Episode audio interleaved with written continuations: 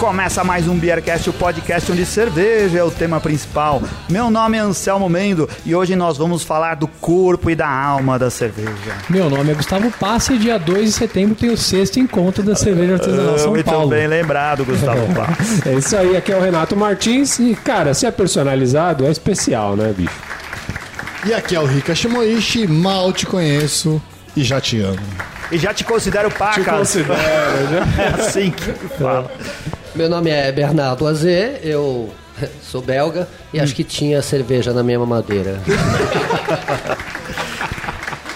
É, eu sou Juliana Castro e tô curtindo a novidade e a diversidade da cerveja artesanal nacional. Ah, muito bem. Estamos aqui com o pessoal do Ateliê do Malte, um dos precursores na produção de malte no Brasil, né? Olha só? Especialmente aqui na cidade, de, na- no estado de São Paulo, que eles produzem malte para cerveja. É, malte especial, não só o malte Pilsen, o malte base que o pessoal usa por aí para produzir suas cervejas. Isso tudo aqui pertinho, cara, em Santana do Parnaíba, fica aí a 20 Ah, quilômetros. 15, 15 quilômetros? É, e com o 30. trânsito, uns 160 quilômetros daqui. Se a gente considerar também. É, o ruim é, que- é o quê? Raposa? Não, é Castelo. Castelo Branco, né? Esse é que é o problema, né, Vai, vai de 30 a uma hora, 30 minutos a uma hora. É isso aí. E Muito Anselmo, o que, bem. que a gente vai tomar hoje? Cara, eu que pergunto o que, que a gente vai tomar hoje, Ricardo. Ó, Sempre a gente tá hoje na. TV Cerveja, mais uma vez, Rua Tumiaru, número 66. Como hoje a gente vai falar. Temos convidados, vamos fazer uma entrevista para entender mais de malte, produção de malte. Não temos uma cerveja ah, tema do programa, mas a gente achou que não dava para fazer programa sem beber cerveja. Aí o Ricardo foi lá e escolheu uma. Não fui sozinho, não. Eu, eu e o Anselmo. Não Falou, o que, que a gente vai é beber? minha. Pega aí, tem uma Tcheca. cerveja, uma lager tcheca, que a gente não bebe lagers com muita frequência aqui, muito menos tcheca, né? A gente falou, vamos pegar essa Brawl Check aqui são pra ver como que é. melhores. São, são, Lager são. são É. as melhores. Sim. Era Brawl Check. A gente nunca ouviu falar de cerveja, mas como estava lá, e pra ajudar o, o, o Edu a vender, a gente falou, vamos, vamos comprar essa cerveja aqui mesmo. É, vamos ver se a gente vai realmente ajudar ele a vender agora com o que a gente vai falar. Saúde, vamos brindar? Vamos! Saúde! Saúde!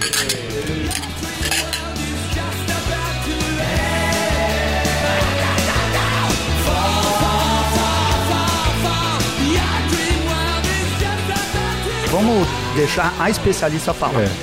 A Juliana Não, eu só ia é falar que formada... falar de malte, nada melhor do que uma, né? É, na verdade, a gente até admira a cor, porque a cor é o malte, né? Quer ver? An- Antes, antes de você falar, vamos, vamos, tá vamos a Ah, descrever. a espuma também é malte, o gosto também é malte. Você é engenheira de alimentos. Eu sou engenheira Formada de alimentos pela formada Unicamp. pela Unicamp. Depois foi pra Bélgica estudar cerveja. Cervejaria. Fiz mestrado em cervejaria em Hum. Louvain-la-Neuve, na Bélgica. Ah, que lindo. Que é onde vocês se conheceram, ou não? Na verdade, não. Na verdade, foi na Unicamp. Ah, tá bom. E também trabalhando no... Você trabalhou na indústria, né? Com a engenharia de alimentos aqui no Brasil. Com engenharia de alimentos, cervejaria, chocolateria e depois na área de segurança alimentar, no varejo, por muitos anos. Falando em segurança alimentar, o que, que a gente pode dizer a respeito dessa cerveja? Ah, você está falando de segurança ou de sabor? Será que amanhã a gente vai estar segurança ou vivo? sabor? Não, tô... Vai, vai estar vivo, vai estar vivo. É, tem Mas procedência. Sabor é bom, é bem uma cerveja tcheca, lager, que é aquele, aquele forte lúpulo, né? Sim. A gente sente, mas bem diferente das IPAs, né? Isso é uma coisa mais moderna, vamos dizer assim. É, a cerveja tcheca e o lúpulo tcheco, eles são muito, eles não puxam tanto pelo aquele cítrico, né? Eles são muito mais um amargor. Então você percebe a cor bem bacana, um malte mais escuro que não é o nosso Pilsen que a gente está acostumado, né? Vocês veem pela cor, não tem nada a ver com a nossa cerveja, né? É. Apesar de ser uma lager. Mas muito boa. Não, cerveja tcheca não tem como perder ponto. É, né? Não, o pessoal acho que queria ouvir os defeitos da É, cerveja. agora né? vamos na parte... Defeito? Era pra falar o defeito? É pra Ah, falar eu o defeito, é. A gente, na verdade, é. Bom, o- A gente aqui O defeito não foi da produção, aí É, vamos defender. é, o defeito é. foi do transporte, de ser longe, ela tá um pouquinho oxidada. E ela queria É. passar logo pro belga falar mal da tcheca, né? Você vê que coisa, né? É, ela cansou da viagem, né? é, vamos dizer que ela ficou cansada. É que aqui a, a gente é um tá programa cansada. muito autêntico, sabe? A gente fala bem e desce a lenha também nas coisas. Não é por causa dessa cerveja oxidada É. que você vai deixar de vir tomar cervejas aqui na TV Cerveja, que Isso, nos é. recebe tão bem, né? Com tanto carinho. Mas a cerveja É, aqui tá meia boca. O que é processo do que é estocagem, né? Aí não é culpa dos. Processo é o que nós vamos meter em cima do Eduardo por ter servido esse Por negócio pra gente essa manhã aqui. passar mal. Não ter se Não, isso- provado antes. É. Nossa, o nome disso é bonificação. Provavelmente ele ganhou. Olha, Ele compra esse lote aqui que eu tenho outro lote aí. que eu vou dar pra você. Isso, é, assim que o vendedor consegue empurrar um lote de. de Mas assim, as, as cervejas tchecas têm enorme tradição, né? Lá que nasceu o estilo, cara. E o que que acontece? A gente acaba bebendo pouco, porque existe ainda um certo preconceito aqui no Brasil, né? Com relação a lagers.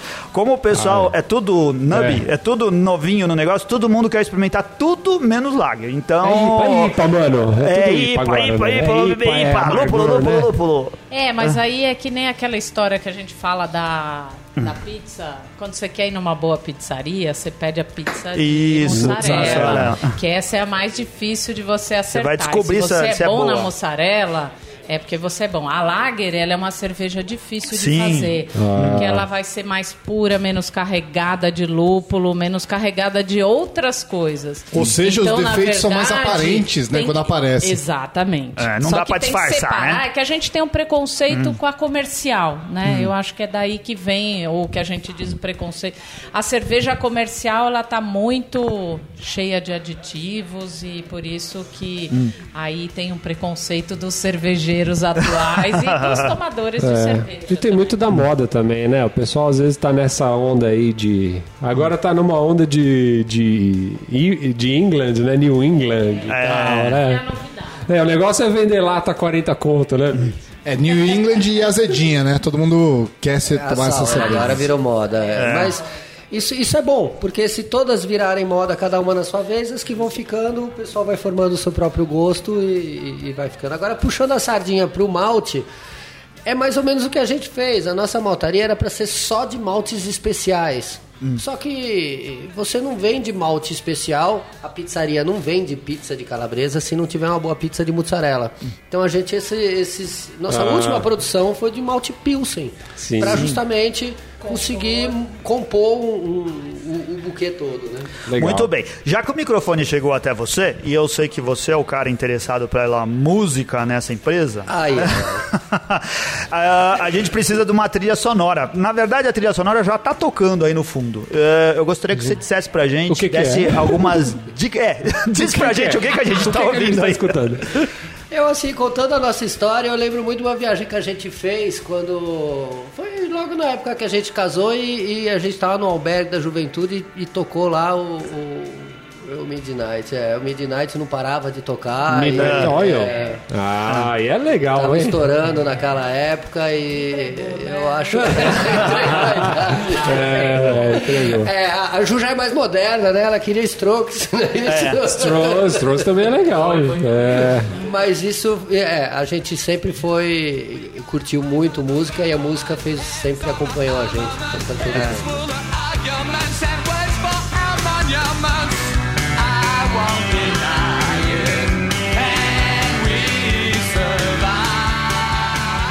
Pra terminar de te apresentar, ah, você é designer.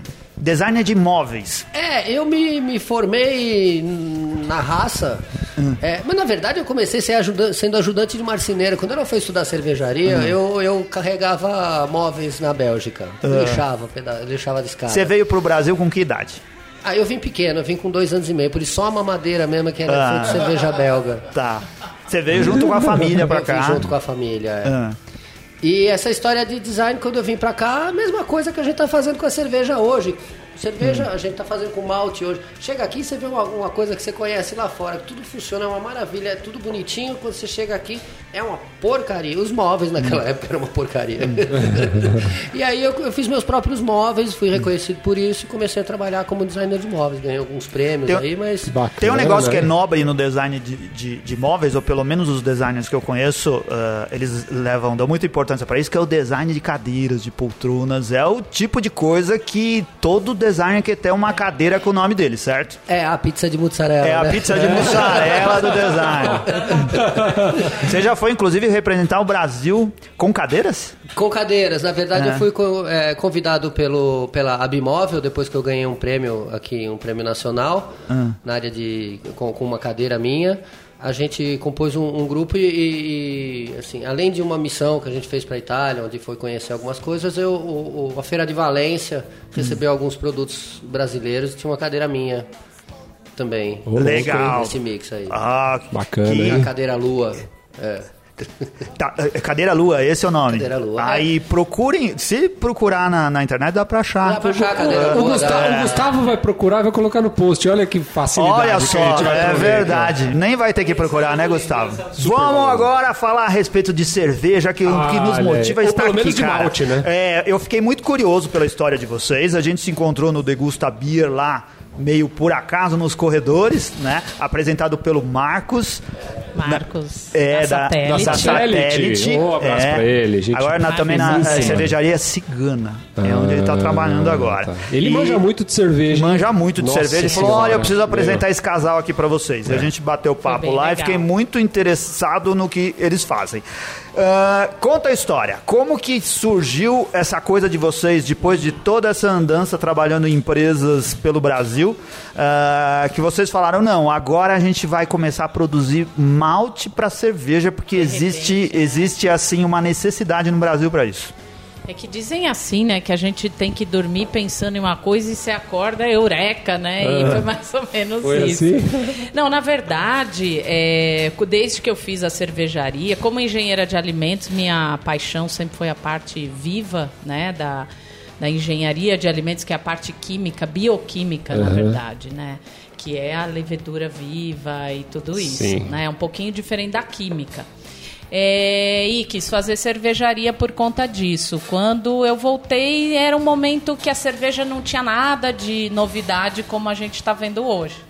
Totalmente assim, diferente daquela época. E aí trabalhei um tempo na cervejaria, mas era sempre fazer a mesma cerveja, mesmo processo. não Era pra tinha seguir o padrão, novo, na seguir verdade. padrão e aí. É, Uma coisa meio boring, né? Deixa eu aproveitar o gancho para falar uma passagem que você descreve no site, justamente quando você está falando da história do ateliê do malte. É, você diz assim: trabalhei na Brahma, ainda não era Ambev, produzindo dia e noite, 24 por 7, a tal cerveja Pilsen, imutável e repleta de xarope de glucose. Agora acho que eu vou ser presa, né? Não Vai, devia vai, estar vai, dizendo. vai. Eu grifei isso aqui várias vezes, Oh, porque eu não falei, eu preciso botar no perguntar. ar, era só pra eu botar no meu site. E o Anselmo ainda frisa, né? Ele frisa, ele traz só. Não, é, Não, mas É. é verdade, é verdade. Eu não queria denunciar dessa forma, mas é. É, apesar de ser, apesar de na, no rótulo estar escrito cereais não maltados, é high maltose, né? Um xarope Ah. vindo de milho, excelente o xarope, não tem nada contra ele, mas é uma quantidade desse tamanho aí, e sempre a mesma cerveja, assim, Sim. né? Eu acho que de lá pra cá aumentou, tá, Anselmo? É. É. Infelizmente, porque ela ainda era boa, a gente tomava muita brama naquela época, ainda era boa, né? Agora eu acho que não é legal. Ainda brigava, ainda tinha spa, todo mundo falava, ai, a cerveja de tal lugar, a de tal lugar, né? Lembra? Tinha aqui, era Agudos, É, mas né? você trabalhou em Agudos ou não? Ah, você- Não, ah. Recife, Recife. Agudos ou Volta Redonda? Ah, vocês conhecem, É, lembra? não é? É isso, ainda era uma cerveja bacana. Né? Mas é verdade, não era, não tinha graça. Vocês que estão vivendo agora essa paixão da cerveja nova no Brasil, vocês estão vendo que é outro mundo, é outra É, história, é. criatividade, outra levedura. Nem existia na época que eu estudei tantas leveduras, assim, tipos de levedura, tipos de lúpulo, é outro mundo. Isso é bem mais criativo. Mas o que é legal é que no Brasil a gente tá vendo, né? Vocês fazendo malte, o pessoal desenvolvendo lúpulo em Campos do Jordão. Também, também. E tem gente lá em Minas desenvolvendo leveduras. Também, a gente também está sabendo de um pessoal que está estudando leveduras, porque assim, mudou muito. E essa novidade toda, o que é incrível é que o Brasil ainda fica muito assistindo, né? a gente tem uma tendência a passar 100 anos e você fica assistindo os outros fazerem. E a gente, em geral, é comércio. Sim. A gente estava vindo para cá e o Bernardo falando que louco, né? Na verdade, a gente trouxe um equipamento, trouxe equipamento, a gente fez o equi fabricou o equipamento. O processo que a gente conhecia, porque no Brasil a gente, na verdade, nossos concorrentes são importadores, né? O pessoal Sim. comerciantes, né? Aham. E a gente continua sendo só comerciante. Então, quando você coloca, né, Ricardo, essas iniciativas aí é bem bacana. Super A gente importante. tem que dar força e já que tudo é novo, vamos fazer com o nacional, né? Eu acho que essa é a, a novidade. Com certeza, isso é É, bacana. Esse, esse feeling aí que você teve foi o que deu ah, a chama pra vocês entrarem nesse negócio? Não, na verdade, na época, não, não achei bacana trabalhar, apesar de ser a minha paixão, não achei bacana trabalhar no esquema que era, fazer a mesma cerveja. Eu queria. Enquanto eu aprendi com a produção, eu achei legal. Depois eu queria ver novidade, não tinha. E aí eu tive outras oportunidades para trabalhar com chocolates e fui. E aí sim foi criativo e tudo mais. E quando eu parei, mais ou menos uns 20 anos depois, por aí 22 anos depois, aí a gente, aquela velha paixão ainda existia, né? E aí, e a gente vendo esse momento de, de, de crescimento da cerveja no Brasil, sendo que a gente tinha morado na Bélgica e já conhecia desde aquela época todas as diversidades de cerveja que existiam. Então a gente resolveu, vamos fazer algo novo, diferente e apostar nesse mercado. Mas era Vocês- tarde já para começar com uma cervejaria. A- a- os cervejeiros caseiros e as cervejarias de cer- artesanais e especiais brasileiras já estavam com um caminho bem, bem grande. Eu acho que não era, não era hora da gente montar outra cervejaria. Era a hora da gente cri- criar uma outra coisa diferente dentro desse, dessa área. Entendi. This is something I will remember. Quando você foi pra Bélgica, Juliano, vocês já eram casados? Já, É. já. A gente, na verdade, casou um pouquinho antes, porque eu sou brasileira, não, tinha, não teria cidadania lá. Ah. E o Bernard belga, e a gente foi, casou um pouquinho antes para eu ter Ah, cidadania. aquela lá. velha esperteza pra É, conseguir o green é, card. O green card belga. Deu o golpe. Eu dei o golpe. Aí vocês na. Bélgica, vocês moraram Custou aonde? caro, né, esse golpe. Onde vocês moravam? A gente morava em Bruxelas mesmo, eu estudava é uma hora e pouquinho de, de trem, mas lá é tranquilíssimo ir de trem. É Tudo pertinho, é tudo É um pertinho. pouquinho distante, não é em Bruxelas, mas a É. gente morava lá. Legal. A gente fala da Bélgica quase todo programa, porque a gente adora a Bélgica. Inclusive, o? Ulisses perguntou se vocês já viajaram pra Bélgica. Olha, a. Bélgica é a capital do chocolate também, É. né? Da cerveja. Oi. Tudo de bom, da comida. Oi, por-. Na, na verdade, há umas três, três semanas atrás, nossa filha se mudou pra lá também, de vez, pra estudar. E ela tá morando no mesmo lugar que a gente morou naquela época. Pra dizer a, verdade, Bernardo, eu queria ser seu filho. É. Como que é capital da cerveja, do chocolate, do, diamante e da batata frita? Isso. Exato. Ah, cara, tem. Eu pago uma pensão pra ele pra ser filho dele. né? Faz, faz o inverso, né, bicho? Faz o contrário. É legal. Você foi pra lá pra estudar cerveja e lá você já se eh, envolveu com malte, com a produção de malte? Na verdade, quando você estuda cerveja, eu tava com o olho muito mais na cerveja, mas você estuda, na verdade, os dois, né? Porque o começo, tudo começa com malte, né? A parte toda viva do malte que vai, as enzimas que estão lá, que vão participar da abraçagem. Então, quando você estuda o mestrado, você estuda um pouco tudo. Né? Então a gente estudou maltaria, talvez não a parte de equipamentos e produção assim tão pesadamente, mas você estuda tudo. Maltaria e cervejaria. Tá. Processo também. Processo, o que que acontece, a bioquímica do malte. tudo. Legal. Aí isso durou quanto tempo? O estudo, a gente morou lá dois anos e meio, mas eu- o estudo foi um ano e meio. Depois eu fiz um estágio é, na Interbril, que na verdade foi uma das partes que a Ambev comprou e se tornou a Embev, né? Eu fiz Ah, um- tá. uns dois meses de estágio lá antes de voltar. Jupiler, né? Era a fábrica. Hum. Do gado. E pra, mas você fez. E pra falar assim, você. É, lá francês, né? Você na fala faculdade francês? Ah, você já falava. francês. Ah, eu fui falando um pouquinho e lá estudei. Quando eu cheguei lá, eu estudei seis meses. E aí fui pra Ah. faculdade.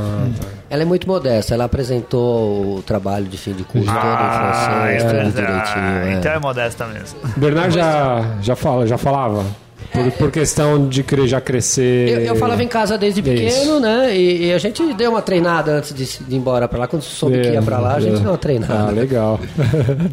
Aí voltando pro Brasil, pulando todas as partes das outras empresas, vamos chegar no ateliê do Malte. Vamos chegar. Ah, É, bom, aí a gente pensou, eu e o Bernard, a gente não tem um perfil, acho que você vender cerveja na nossa cabeça, né? Era alguma coisa muito mais comercial, né? Pra você vender, emplacar a sua marca e tudo.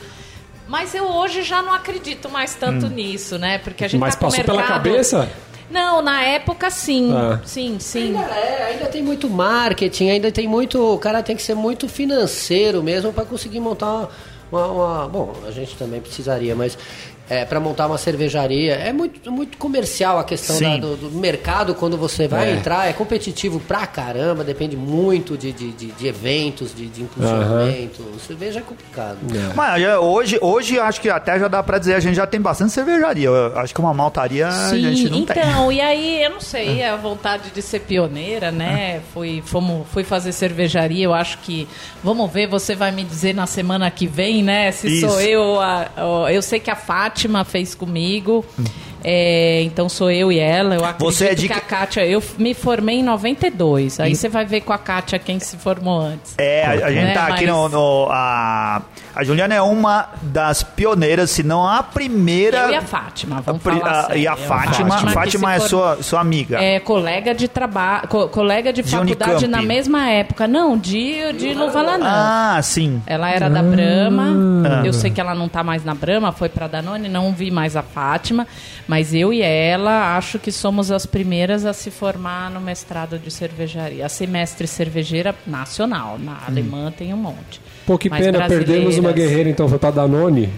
Não, mas é, é, não sei se hoje ela foi, eu não sei se hoje. Eu sei que não, mas ela foi muitos anos Jacareí, ela trabalhou muitos anos lá, ela fez bastante cerveja. Legal. Fátima, eu sei que ficou aí na frente um Qual era, tempão. qual era a, sua, a sua parte no processo de produção? Eu fazia a produção de mosto, que pegava o malte, Ah. moía o malte, né? Eu fazia toda a produção de Moía o mosto. malte ou misturava o xarope? Também. É, fala a verdade, não, né? Não, É. era sem malte. Não dá Ah. pra fazer cerveja sem malte. É. Mas era só os 40%. Só Agora, os e porcentinhos eles estão cada vez sobravam. brigando, né? Pra, pra diminuir. É, né? diminuir. Tanto que na minha época Hum. lá atrás que não, você não usava estudo de aditivo e nem era permitido. Hoje são muitas indústrias de aditivos aí, né, numa concorrência até bem grande para cerveja. Pra mim, É uma coisa que não tem nexo indústria. é o governo precisar, de alguma forma, regular isso, né? Falar, não, tem que ter no mínimo X%. Pô, cara, tipo, é um negócio tão óbvio, não é? Se você É. quer fazer cervejas, tem que usar, cara, o, o malte, tem que ter o. Tem que ter o malte, tem que ter o lúpulo, e tem que ter a água e tem que ter a levedura, cara, não é?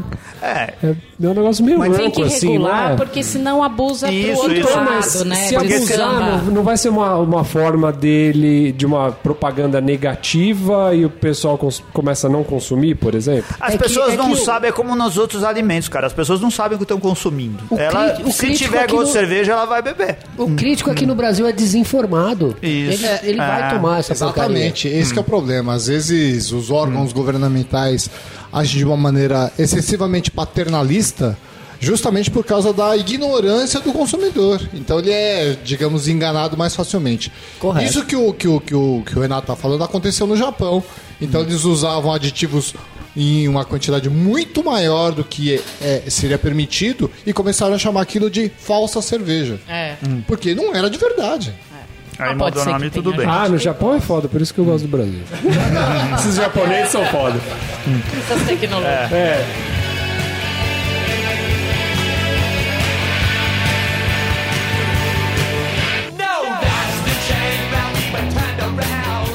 We Quando que vocês fundaram a empresa? O Ateliê do Malte. O Ateliê do Malte, ele nasceu quando a Juliana deu um basta na carreira é, corporativa dela. Ela olhou... Aí eu falei, ai que bom, agora você vai me ajudar na- no, no design de móveis, na marcenaria. Ela falou, fecha essa merda. Aí- Essa é a minha versão. Mas aí é, a gente começou com esse projeto em 2015. Né? A gente fez algumas viagens, foi visitar a Mini Bélgica lá em, em- em Minas Gerais. A gente falou com bastantes cervejeiros. A gente, no fundo, acabou conhecendo. A gente não tinha ideia do quão grande era o crescimento dessas cervejarias.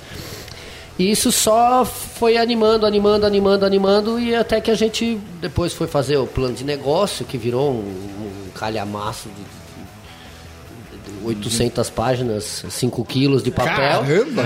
Que depois a gente reduziu para metade, tá mais ou menos esses cinco folhinhas aí que estão aí na mesa. A gente ia, um investimento que ia ser de milhões, a gente pegou tudo que a gente tinha e fez os protótipos. E até hoje nós estamos trabalhando com o maquinário que a gente desenvolveu. É, nós chegamos no, no maquinário. Ah, vocês chegaram à conclusão que importar maquinário que só é produzido fora do Brasil era muito caro, muito dispendioso. Então, vocês resolveram produzir o próprio equipamento que vocês estão usando hoje. É, eu gosto de é, serra, apertar parafuso. E Juliana gosta muito de, de dizer o quanto tem que estar aquela temperatura, o que, que o grãozinho gosta, como é que ele tem que estar acomodado, qual o peso que ele aguenta na cabeça dele, essas coisas. E a gente foi juntando isso e fez várias eh, reuniões. E, e aí ela foi puxando tudo que eu tinha dúvida, ela foi puxando, tentando entender. Ela tirou a poeira dos alfarrábios dela que estavam guardados no sótão e lá tinha uns croquisinhos, umas setinhas, um tantos eh, metros cúbicos de ar, tanto velocidade de deslocamento do ar pela Que camada legal. de grãos. Isso, isso é e- paixão de verdade, né, e Juliana? aí a gente foi desenvolvendo, eu, fui consultando fornecedores, eu preciso de um ventilador de tantos metros cúbicos, eu preciso de, um- de uma capacidade térmica. Me ajuda aí, Ju, que eu fugi da faculdade, né? Eu falei, Aí é que é igual MC Delta T. Ah, tá, tá, lembrei, lembrei. Aí a gente vai, dimensionou o frio, dimensionou o calor e foi fazendo. Eu mesmo fui fazendo, eu levei quase um ano para fazer o equipamento. A gente queria chamar vocês aqui para um outro. A gente, a gente tem um, um- um- um programa, um programa, uns eh, episódios especiais que chama Cerveja for Dummies, em que a gente ah, passa informação para o cervejeiro ah, caseiro. Aquele cervejeiro que quer produzir cerveja em casa e o cara que tem ambições de fazer algo maior do que isso. Aí depois você vem um dia aqui contar pra gente como é abrir uma empresa como você abriu, porque isso daí interessa muito ao cervejeiro caseiro. Porque hoje não vai dar tempo de falar de tudo, senão a gente vai fazer um programa de É, eu vou ter que estudar muito, né? Porque eu ainda estou descobrindo. Mas ó, uma coisa eu tenho certeza: a sua empresa, a sua maltaria tem as melhores cadeiras de todo o mercado. Eu vou defender. E os melhores equipamentos. Ah, Só ganha também. talvez o. O melhor banco de Não ganha ninguém, espera. nem os alemães. Não ganha. Melhor do que os alemães. Porque os alemães. Desbanco. Vamos lá. Para ajudar o nosso ouvinte que é muito interessado no processo. Qual é o processo de produção de malte? Como, como funciona? Vocês compram malte da onde? Qual é a primeira coisa que vocês fazem? Aí tem uma parte bem legal também, porque a gente, é, na verdade, quando a gente começou a pensar em produzir, precisava ter a cevada. Da onde vem a cevada, né? Garantia. A garantia de que a gente ia ter uma matéria-prima bacana, então não De é toda acordo com a cevada. qualidade que vocês estavam esperando, Exatamente. né? Não é toda cevada que é cervejeira, eles olham principalmente precisava ser uma variedade que fosse adequada, mas aí que tá o bacana é que a gente entrou no momento que o Brasil também está desenvolvendo muito essa parte de cevada cervejeira por causa de grandes empresas que estão aqui né, É. no Brasil. Na verdade, a gente tem a Soufflé, que é uma das maiores produtoras de malte do mundo. E eles estão desenvolvendo a agricultura já há muitos anos, muito an antes da gente, eles já estão trabalhando nessa cevada. Então, A gente também teve a sorte da Embrapa estar com um desenvolvimento bem bacana aqui no estado de São Paulo. Aí a gente ficou A Embrapa é muito importante nesse. muito importante. Ela, Fundamental. A Embrapa é fundamental. na verdade, o desenvolvimento de uma variedade às vezes demora em torno de 11 anos e milhões de euros para desenvolver uma variedade que seja adaptada para aquele objetivo, que não morra com doença no campo, que Caramba. produza bastante no campo, que seja legal para maltear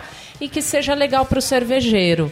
E a gente chegou num momento que na época a gente desconhecia, a gente achou que talvez a gente a gente abriu o nosso projeto com a ideia de talvez até importar da Argentina. A conta que a gente fez, é assim, é, tinha duas opções. O, o preço da cevada nacional a gente não tinha exatamente porque não conhecia esse, esse, esse lado. Mas a gente tinha, para cotar, tinha aí cevada argentina e a conta foi feita em cima da importação.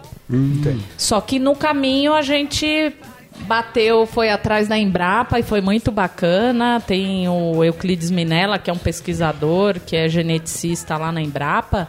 E aí ele me botou no caminho de onde tinham os produtores e tudo. E hoje a gente faz da cevada paulista, o que é bem bacana também. Então nossa cevada parte daí, a gente compra sementes que já tem um tamanho bacana, porque o tamanho ele é importante, que vai dar, se você tem muita diferença de tamanho da cevada, você acaba tendo uma diferença no quão rápido ele absorve água e quão rápido germina. Ah, Então, maltear é você molhar aquela cevada, que tem que ser uma cevada bem bacana, com alto grau de germinação. O que, que é o grau de germinação? É o quanto vai nascer, o quão Ah. vivo ela tá. Potencial, né? É, de germinação. Aí, e aí é uma das qualidades que a gente tem que ter. Eu não sabia nada a respeito disso, então eu fui lendo o que você mas escreveu só no uma site. coisa, vocês não plantam. Não, não, a gente Ah, compra a ok. cevada. Tá, entendi. Por exemplo, pra eu, pra eu entender, a agrária, por exemplo, eles plantam? Eles são produtores. A agrária é uma cooperativa de produtores. Ah, entendi. Eles compram ali e Eles fa- e produzem, eles é. produzem, plantam o grãozinho lá, puf, a cevada, Ah, nasce. entendi, Só que entendi. para agregar valor, a cevada hoje você vende, sei lá eu, a 9, é, é, reais o quilo, né? Um real o quilo. Ah, É o que eles teriam. Eles mesmos malteando, eles agregaram valor ao produto Ah, deles. Aí tá. eles vão vender a quatro reais entendi, por aí. entendi, entendi. Então essa é a grande Esse é sacada do deles, gato Eles deles. têm. Mas eles fornecem basicamente para as grandes cervejarias no Brasil, Sim. né? E agora estão fornecendo mais para os pequenos. Sim.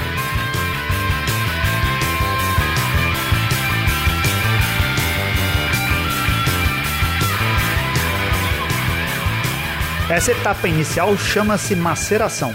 É, então você depois que você faz a limpeza, né, e separa por tamanho, né, os grãozinhos de cevada, você molha, molhar essa parte da maceração aí. O que que você quer ali? Absor Que é, que ele que é uma, uma cevada que vem com uma determinada umidade vai passar a ter 12%, outra. Exatamente, vai passar a ter outra. Mas por que isso? Na verdade, você está fingindo que ela caiu numa terra bem fofinha e úmida.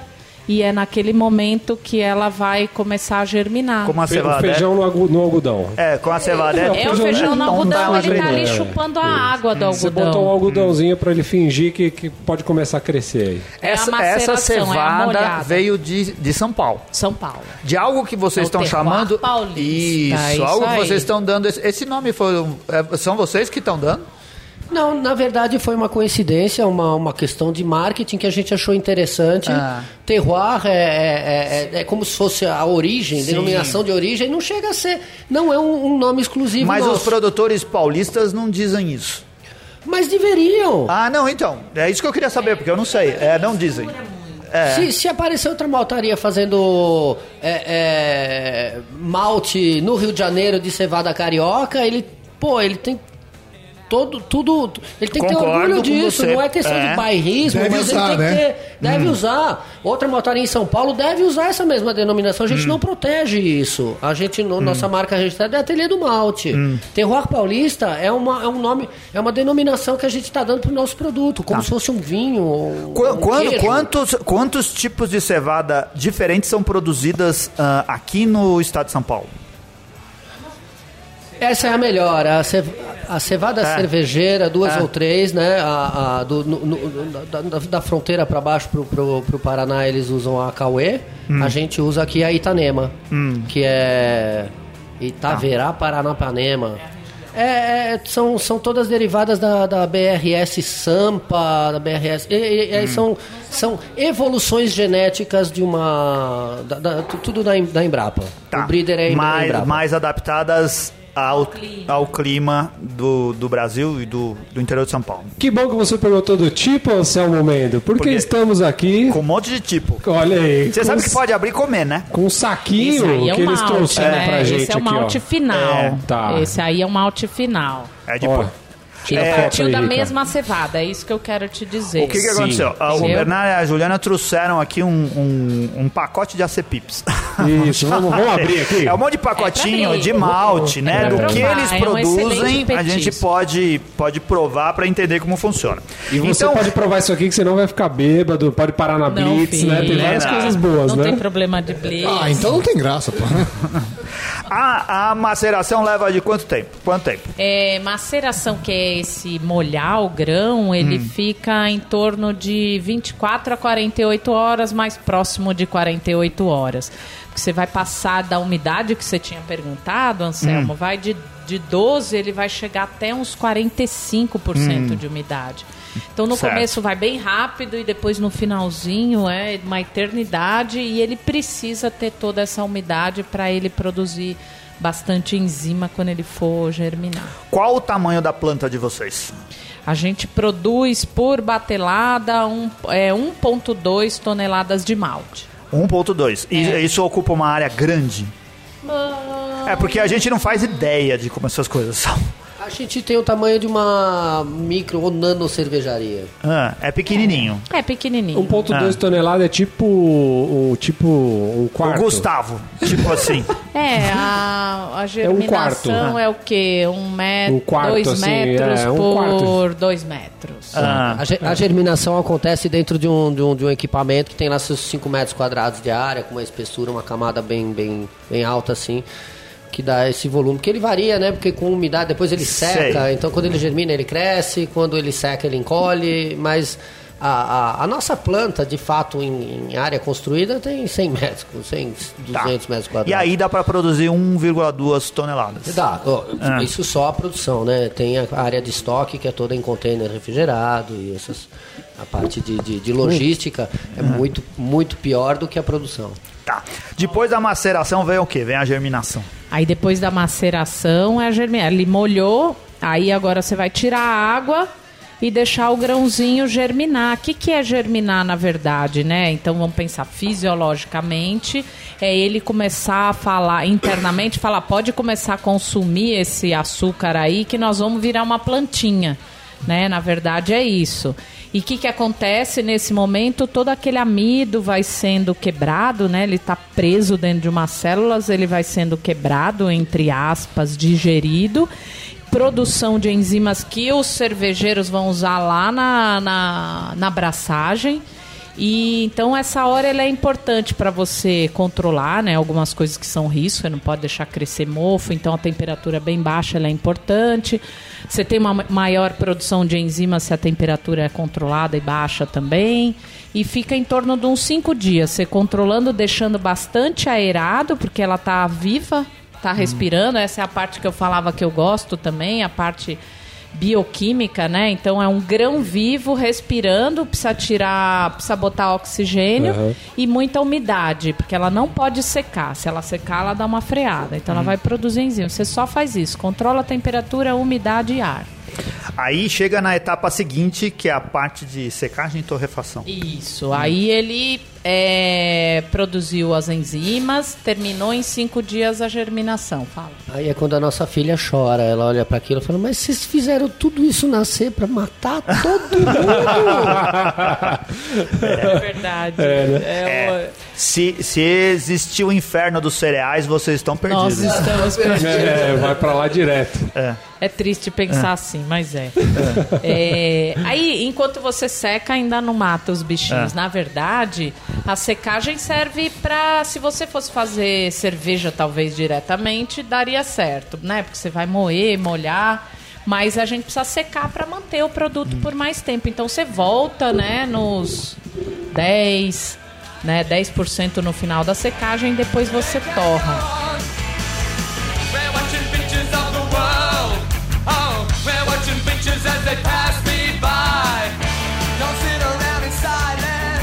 É nesse momento é que a gente vai ter os maltes diferentes. Isso. Na verdade, não é só aí. Você tem uma diferença porque para você ter um malte especial, você precisa fazer o que é chamado uma modificação bem intensa, diferente de um pilsen.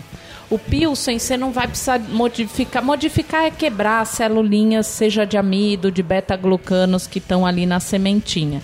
Para você fazer um malte especial, você vai querer dar cor, né? Não é o que dá essa cor bacana da cerveja, de todas as cervejas especiais, mais escuras. Então você vai precisar de umas reações um pouquinho diferentes, que são as reações de caramelização, né? Como caramelo, ou reação de Maillard, que chama, que é a que tem no pão, que é do açúcar com as proteínas. Né? Então são essas duas reações que você vai brincar ali na hora de fazer E o seu você malte interfere de torrar nisso como? De deixando o mais umidade, então o grão, um malte pilsen você faz até 45% lá na maceração de umidade. O malte especial já que você vai querer trabalhar mais uma cor, você vai deixar ele até uns 48% para ele modificar mais. E aí você vai ter mais quebra de amido, mais quebra de proteína, que são os dois que reagem para dar cores diferentes. Legal, já anotei aqui, vou começar a produzir também. Vou deixar, anotou vou deixar meu contato pro pessoal aqui. Não, quem vê pensa que é fácil, né? Mas. É, não. Inclusive, uma coisa que eu ia perguntar é o seguinte: deve ser difícil de tudo isso pra você conseguir tentar manter um padrão, assim, não é? Isso que deve ser o principal. A- Aí eu entro, eu É. aperto os parafusos direitinho, viu? Tem Porque que a gente ser- repete, tem datalogger de todas as, as curvas de temperatura, patamares e O processo tudo mais. tem que estar ali, Tá todo, né? todo, todo gravado, todo, a gente tem todas as curvas e, e repete o. A gente não só. Não, não só é- a parte quente também, né? Com a não, parte, é, né? Frio, umidade, tudo, tem, É. que, tem que repetir o processo. Quer dizer, ela tem que saber o que faz e eu tenho que obedecer. É, Fazer A- arrisca, aquilo né? acontecer. É. E, e a gente tem conseguido. É, a- às vezes. É, às Você tem ajuste por conta do temperatura fora, né? Aí tem, tem reflexo dentro, ou não? É tudo É, controlado é, lá, é, independente se aqui tiver caindo no mundo, do lado de fora, entendi. O, o- o nosso equipamento ele é, é circuito fechado, mas em alguns momentos a, a- a- assim você a, a temperatura externa do ar na hora que ela entra você tem que corrigir. Então o equipamento vai corrigir essa temperatura. Ah, entendi. É- é, a malteação não é uma malteação onde, onde você não tem como controlar in- independente do, do- do clima, né? Entendi. Porque tem é, aquela por isso que só fazia na Europa, só em regiões altas ou dentro do, do porão, porque era úmido Uhum. originalmente ou era frio originalmente. Não, a gente eh, faz isso tudo artificialmente. Entendi. né? A gente gera frio, gera calor, gera umidade. A, a, a- a influência que a gente tem do tempo externo é que consome mais energia para esfriar quando está quente e, Entendi. e, e- Ah, e etc. entendi. Nesse Tá. sentido. Quais tipos de, de malte vocês produzem?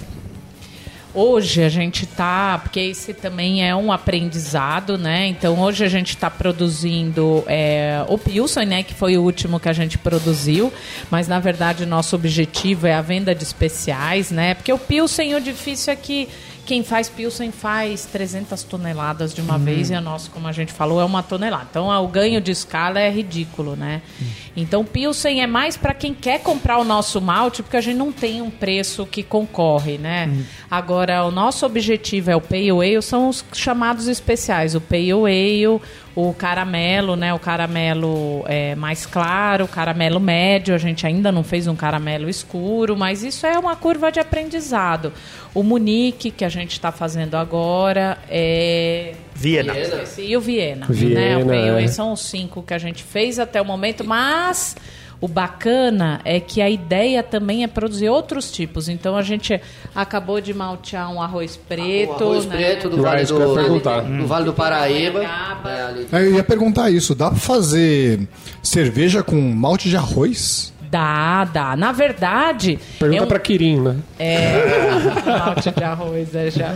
Na verdade, dá. O arroz ele tem um pouquinho menos de extrato, então se você usar ele puro para fazer uma cerveja al- super alcoólica, talvez tenha que colocar algum- com xarope de milho.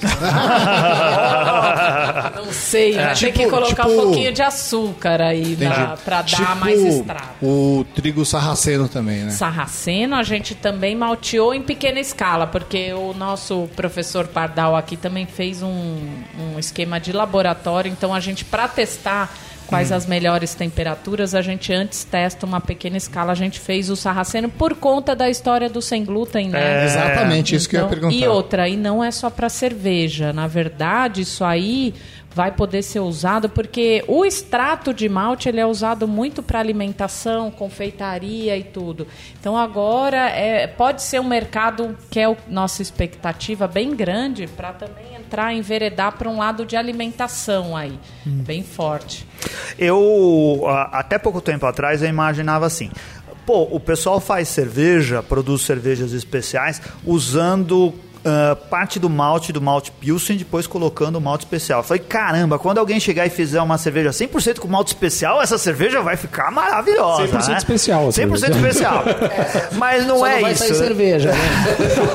Não é isso, né? Explica para os nossos ouvintes por que, que não é isso. É, o que, que é chamado malte especial, né? Pra gente, principalmente, é aquele malte que não é o Pilsen, né? Que é o que a gente está bastante acostumado. Porque, na verdade, o Pale Ale é considerado um malte especial, porque ele é um pouquinho mais escuro que o Pilsen, mas ele também, ele pode ser feito uma cerveja 100% dele, né? Assim como Viena também. O que, que é isso, né, Juliana? O que, que você fez que ele tem? O que, que é um malte para ele ser usado puro? Ele tem que ter a quantidade de enzimas suficientes para na hora que o cervejeiro aí caseiro estiver fazendo a abraçagem dele, ele ter aquela, obter aquela sacarificação que vocês já devem ter visto, né? O tal do teste do iodo Sim, e sim, o sim. extrato chegar no limite. Sim. Se você não tiver enzima, você não chega no seu extrato. Você pode ter até amido ali, mas a enzima não quebra aquela cadeia e você não chega. Ah, mas o que faz a diferença? Então, o malte, por exemplo, o malte caramelo, na hora que começa o processo, você dá uma abafada e aquece. Nessa hora, algumas enzimas morrem ali. Então, o malte caramelo, ele nunca vai ser usado puro, né? É um dos maltes especiais. Então, quando você olha lá na receitinha, sempre tem a recomendação. Isso a gente faz também. Então, malte caramelo, você nunca vai ver nenhum malte torrado, bem torrado. Você nunca vai ver o use 100%. Aí Eles dão uma recomendação, ó, use 30%. Não é pelo sabor. É porque ele não vai ter enzimas e ele não vai ter extrato, porque o extrato foi consumido, em parte, também nas reações, para dar a cor e o sabor. Ele é Entendi. usado com outra função, para dar essa cor e sabor mais diferenciado. Entendi. Vocês não, não tem nenhum malte escuro, por exemplo, chocolate, algumas coisas Por enquanto, assim? não. Como eu falei, isso é uma curva de aprendizado, Mas a né? intenção é. É, a É. intenção é conhecer. A gente precisou começar. Por onde começa? Vamos começar pelos mais comuns. Até porque a gente ainda não sabe consumo, o que, que vão consumir, como, se a gente agora... A, gente A Dádiva já fez uma cerveja com o malte de vocês. A Dádiva fez o, a cerveja pelotão. Foi uma Viena Lager e o Viena foi o nosso malte. Que legal. Sim. É. Aliás, eu estou experimentando os maltes aqui. O Viena Lager é, uma, é o Viena Lager. Eu vi ele. O Lager é a cerveja. o tipo Viena é o mais gostoso que tem. Você achou? Ah, que legal. Muito bom. kids got no time for games. Some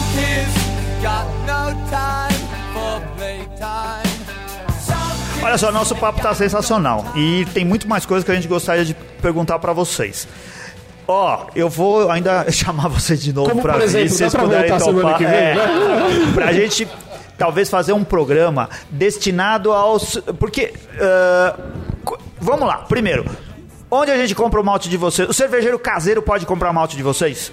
Deixa eu só falar mais um negócio. Teve a La Mano de Dios também, que foi feita pela SP330 e foi lançada umas três semanas atrás, que era em parceria com a Cervejaria Nacional, que também foi com o Ah. nosso malte. E o tio, que é o cervejeiro Em parceria de lá. com a Cerveja Nacional e o Maradona, né? E-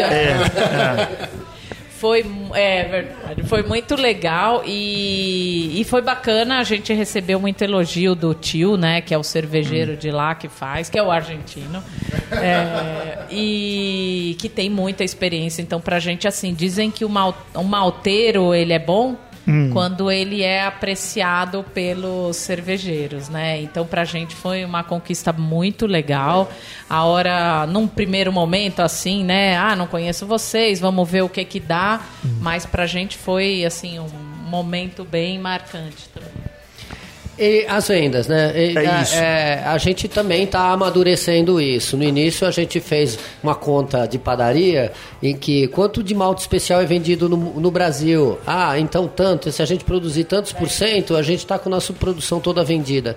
Não é assim. Você não vende só malte especial. Você tem que ter um, um- um cardápio completo. A margem de lucro nos, nos, nos é, maltes base é muito mais achatada. O nosso processo tem o mesmo. A gente gasta a mesma coisa para fazer um caramelo e um pilsen. Então a gente está readequando bastante isso. A gente acreditou que ia fechar cinco cervejarias que comprassem só o nosso especial já, tinha, já, já fechava a conta. Não é bem assim. Não é bem assim.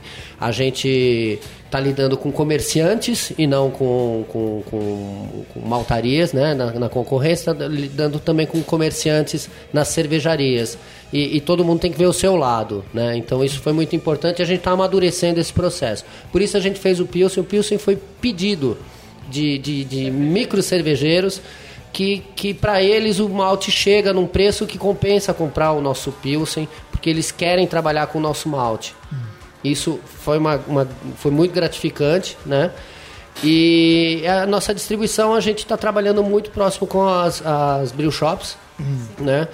Com, porque a, a- o, o cervejeiro caseiro é crítico, ele não é, não, nem todos são iniciantes. Tem muita gente que, que, que gosta de fazer cerveja, gosta de experimentar coisas novas e, e nem por isso vai montar uma cervejaria. Sim. Né? E Ele vai, a- às muito vezes isso. tem essa falsa ideia de que o cervejeiro caseiro está no primário da produção de cerveja para um dia vir- entrar na faculdade lá e ter a sua cerveja. Não é isso, né? O cara pode passar a vida inteira querendo só fazer cerveja na cozinha da casa dele. E, e a gente É. está descobrindo isso tudo, a gente está conhecendo muita gente, a gente não era do, do ramo, né? A gente está conhecendo isso tudo, conhecendo vocês agora.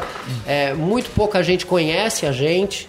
Então isso é, vai, vai naturalmente acontecendo, eu acredito. É, Legal. a, gente, a gente tem percebido isso, que os nossos ouvintes, quando a gente faz a- o, a- o episódio de Cerveja for Dummies, eles fazem comentários que é de uma cuidade técnica que assusta a gente. O cara é só caseiro e tem um cuidado com a cerveja dele que, Que é impressiona. É, é impressionante. Então, Mas assim. em relação ao conhecimento, a gente lançou pessoas como Samuel Cavalcante, Body Brown. Ninguém era conhecido até a gente começar a falar, né? Falar deles, Mendes? é verdade. Então É. aqui agora vai ser. É, é- Né? é daqui pra cima. É. Não tem como mais olhar pra baixo. Até o Ma- Maurício Beltramelli, ninguém conhecia até a gente entrevistar Ah. Nada. ele. Até o nosso episódio Né? número 10, Pessoas ninguém assim, sabia quem era. comuns, tal, né? Fernanda, É. enfim, pessoal. Até o João Gordo começou a vender João mais Gordo. disco depois que veio aqui, o né? João Gordo ninguém conhecia. Depois que ele gravou o Beercast, tá aí. Ficou famoso. Ficou. Mas no. Então. ah, por esses detalhes que o Ricardo falou, seria muito interessante um dia a gente conversar mais tecnicamente a respeito disso para trazer embasamento para os nossos ouvintes que produzem cerveja em casa. E tem bastante gente. Essa é uma série especial, a gente volta a falar disso depois. Muito legal. Nosso programa ficou longuíssimo. É, converse bom, aqui com o editor, Não, que é o o que Renato reclama liberou do tempo. você, senão liberou, né? Hoje vai porque o papo tá bom. né? Não, hoje liberou, hoje liberou. Hoje tá liberou geral, então pode ficar o programa longão. É, Contato, como que as pessoas. Vocês estão vendendo em alguns brew shops. eh, Se quiser falar qualquer, pode falar, viu, pessoal, e, e procurar. É, a gente, a- gente fez uma parceria bacana através de um grupo de, de WhatsApp de cervejeiros Ah. que a gente está conhecendo. É, na, a Six Brew em Campinas está vendendo bem o nosso produto. Legal. E a gente está trabalhando, porque a gente reformulou essa questão de vendas, a gente só ia vender para cervejaria. Sim. Mas a gente está remanejando isso e, e a Six Brew abriu as portas para a gente e está sendo bem bacana.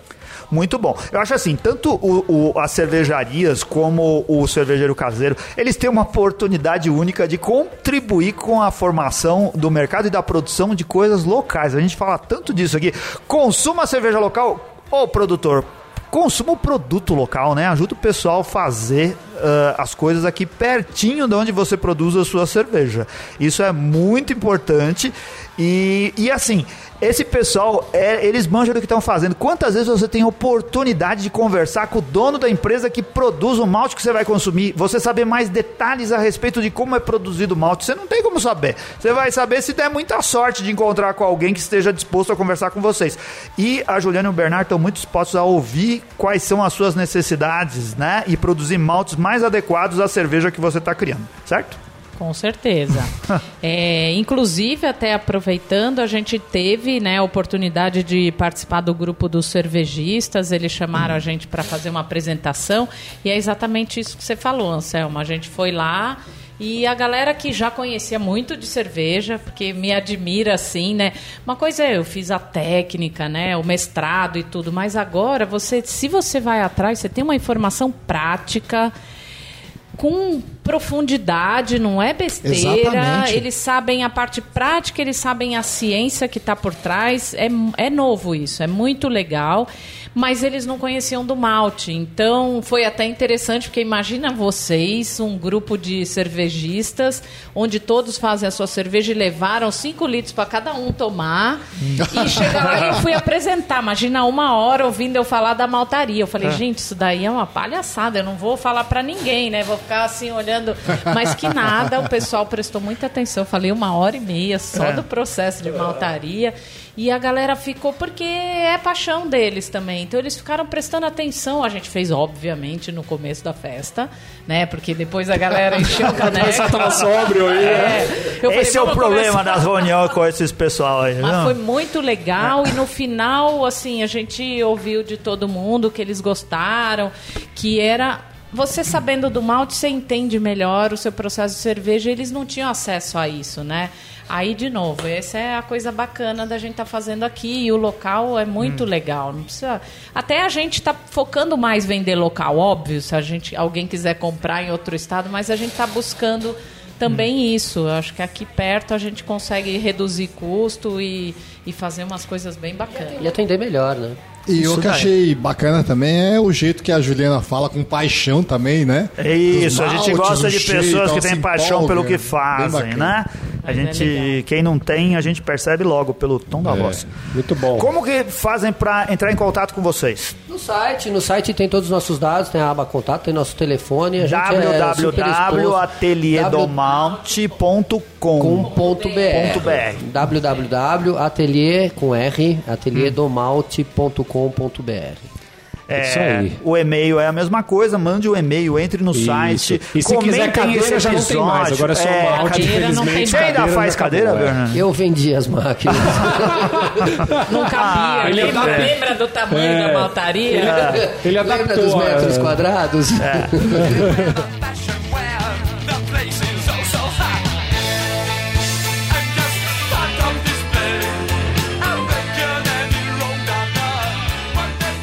Olha só, a gente agradece muito, vocês são uma simpatia, um casal muito legal. A gente é que agradece. É, muito legal foi muito bom vocês terem vindo lá de longe, pegado o trânsito e congestionamento para chegar aqui conversar com a gente. Vocês querem deixar mais algum recado, mandar um abraço e qualquer coisa? É. Não, é só agradecer a oportunidade de estar divulgando o nosso trabalho, né? Hum. A gente precisa disso, a gente é muito desconhecido. E agradecer pelo carinho, pela, pela recepção Valeu. de vocês. Ah. Manda, manda aí um Novos beijo, amigos, filha. Tome amigos, cuidado. Beijo, filha. Toma cuidado com os belgas, que eles são todos uns beberrão. É, vai poder matar a saudade pelo áudio, pelo menos. É. Muito bom. Obrigadão pra vocês todos. Foi bem Valeu, legal. valeu. É isso daí, muito obrigado pessoal por ter ficado aqui com a gente até agora. E o que, que você tinha que me lembrar, Gustavo Eu Paz? tinha que te lembrar, Anselmo, do sexto encontro da cerveja artesanal que vai rolar dia 2 de setembro de 2017, né? Você que tá ouvindo isso já no, no futuro. Não, não perdeu, né? Perdeu, que é já no sábado agora. Anselmo, conta aí. Dia 2 de setembro, Setembro. a partir das 15 horas. Isso, aonde? Não sei. Expo Center Norte, pavilhão amarelo, cara. Olha só, acesse Pavilhão o. amarelo é grande demais, assim, precisa É saber. grande, o Expo Center Norte é enorme, tem É. várias partes. Lá em um lugar vai acontecer o evento da cerveja, do sexto encontro da cerveja artesanal São Paulo. Ingressos no Simpla. simpla.com.br barra 6 encontro casp. Tudo isso daí junto. Que Se ficou difícil. difícil assim, É. entra no Facebook do Não, Beercast. o Gustavo botou no link Ele aqui também colocou no link lá. pra facilitar Mas como pessoal, essa é. parte a gente não tem certeza absoluta, entra no post Isso. do Facebook. Não- Lá é, tem por via o post dúvida, é. fixado. Você pode clicar lá e comprar. São só três dias. A gente vai estar lá, vai encontrar com vocês. A gente pode beber cerveja junto. Vai ser muito legal, certo? Isso aí, E Anselmo. vamos falar disso mais vezes nas nossas redes sociais. Muito obrigado por terem ficado ouvindo o programa longo de hoje aqui com a gente. Nos encontramos de novo na próxima semana. Valeu, obrigado, tchau! Obrigado.